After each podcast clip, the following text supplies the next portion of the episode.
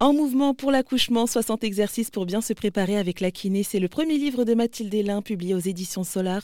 La kinésithérapeute spécialisée en pédiatrie en santé de la femme et enseignante de yoga a conçu cet ouvrage comme un outil d'accompagnement, notamment pour être en confiance. Finalement, en fait, euh, ce livre que vous proposez, c'est euh, oui, avoir passé sa grossesse, euh, avoir une grossesse sereine et aussi bah, le moment de l'accouchement qui est parfois, il y a plein d'appréhension en fait par rapport à ce moment-là. On se dit qu'on va avoir très mal, qu'il y aura des douleurs, etc. C'est pour justement avoir une, une grossesse plus sereine?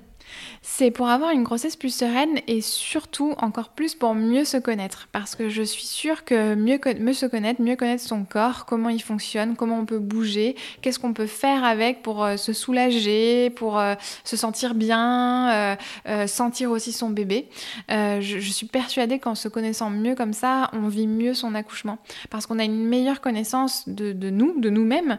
Et en ayant une meilleure connaissance de nous-mêmes, on, on sait de quoi on peut avoir envie et qu'est-ce qui va nous faire du bien ce jour-là.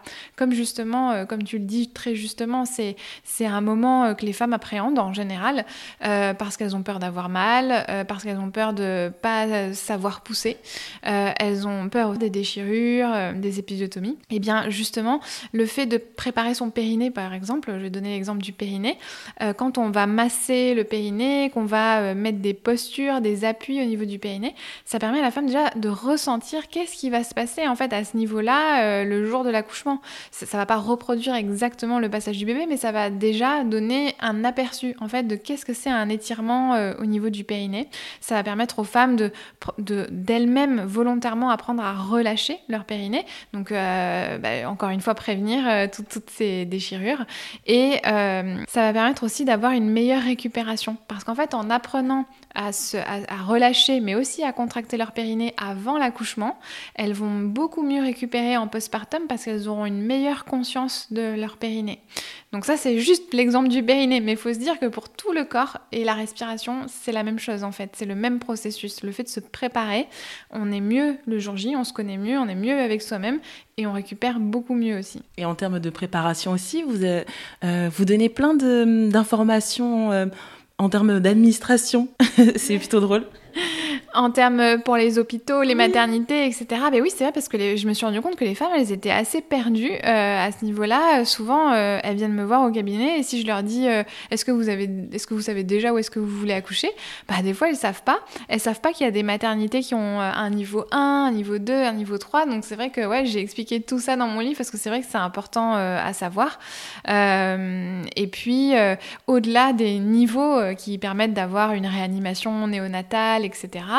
Euh, il y a aussi le côté euh, euh, vraiment comment, quelle est la personne qui va vous accoucher ou quelle est un peu la, mentalité de la structure? C'est vrai que c'est très important de bien choisir l'endroit où on veut accoucher et d'être aussi à l'aise et en accord avec la personne au moins qui nous accompagne et qui va nous accoucher le jour J. C'est pas toujours la même parce que ça dépend aussi si on arrive la nuit, ce sera forcément le gynéco qui est de garde, donc ce sera pas forcément celui qui nous a suivi pendant toute la grossesse.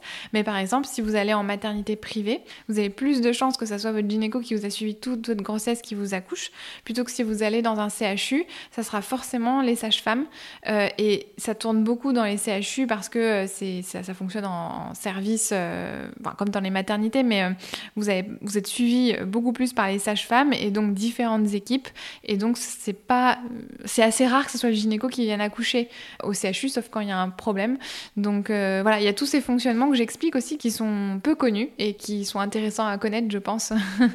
En mouvement pour l'accouchement, 60 exercices pour bien se préparer avec la kiné, un livre de Mathilde Hélin, publié aux éditions Solar.